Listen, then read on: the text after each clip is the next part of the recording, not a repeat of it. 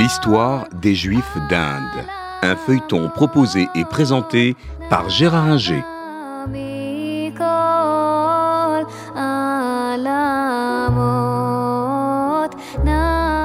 Bonjour, nous avons vu euh, la semaine dernière les caractéristiques, générales des euh, Juifs de l'Inde. Nous allons maintenant regarder euh, leur histoire particulière pour chacun des groupes qui les constituent. Le premier groupe que nous allons étudier, parce qu'il est pour partie le plus ancien, euh, c'est euh, le groupe des Juifs du Cochin. Les Juifs du Cochin, il y a deux catégories bien distinctes, puisque comme je vous l'ai dit la semaine dernière, on ne se mélange pas en Inde euh, et on adopte le système des castes. Il y a la, catégorie des Juifs noirs et la catégorie des Juifs blancs. Malgré ce que disent les Juifs blancs, on verra qui ils sont plus tard, ce sont les Juifs noirs qui sont parmi, qui sont les plus anciens dans la région. Quand sont-ils arrivés? Nous n'en savons strictement rien, euh, parce que la première trace écrite qu'on a d'eux euh, date de la fin du Xe et du début du XIe siècle. Ces plaquettes sont des, euh, des, plaques où il est écrit que le Raja du Cochin euh, donne à Joseph Raban, euh, un village euh, et qu'il en fait en fait un vassal tout en lui donnant une grande autonomie. Il y a donc vers l'an 1000, un peu après, la certitude qu'il y a des juifs là qui sont présents. Mais quand sont-ils arrivés? Alors là, les légendes courent naturellement. Il y en a qui en font des juifs euh, qui font partie des euh, dix tribus perdues d'Israël au moment de l'attaque des Assyriens qui détruisent le royaume d'Israël euh, en 722 avant Jésus-Christ.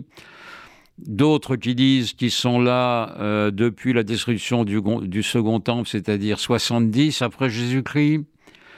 On n'en sait rien. Euh, tout ça, c'est quand même largement des légendes. Ce qui est certain, quand même, c'est qu'il y a un commerce maritime important depuis longtemps entre le Moyen-Orient et la péninsule indienne.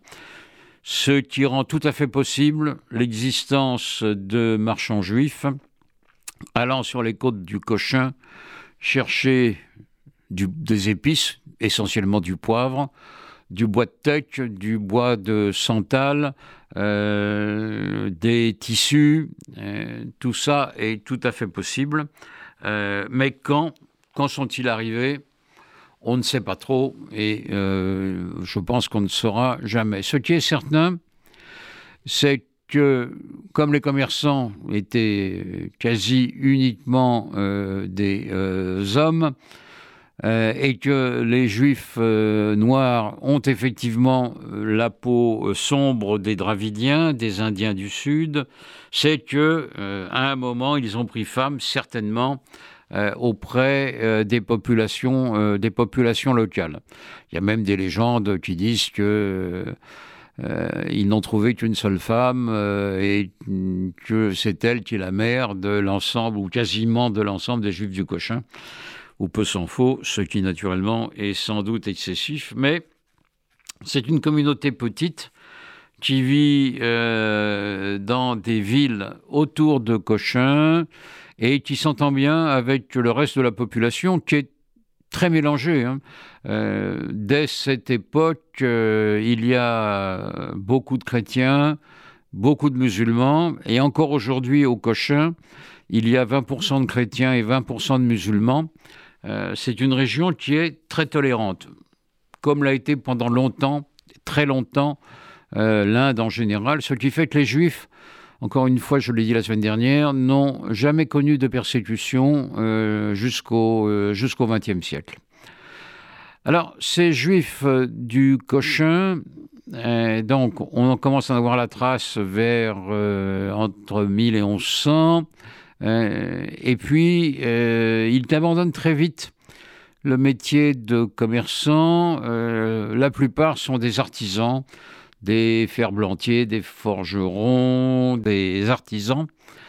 Et euh, il pratique un judaïsme qui est visiblement venu euh, des restes Israël, mais peut-être pas directement, et très probablement euh, enrichi par le Yémen.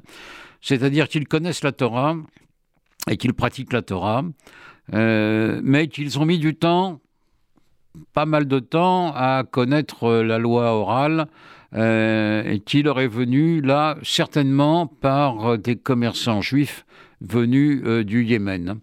Donc on a un judaïsme qui est un judaïsme thoraïque euh, et non pas un judaïsme talmudique pendant longtemps. L'influence du Talmud est venue, est venue plus tard.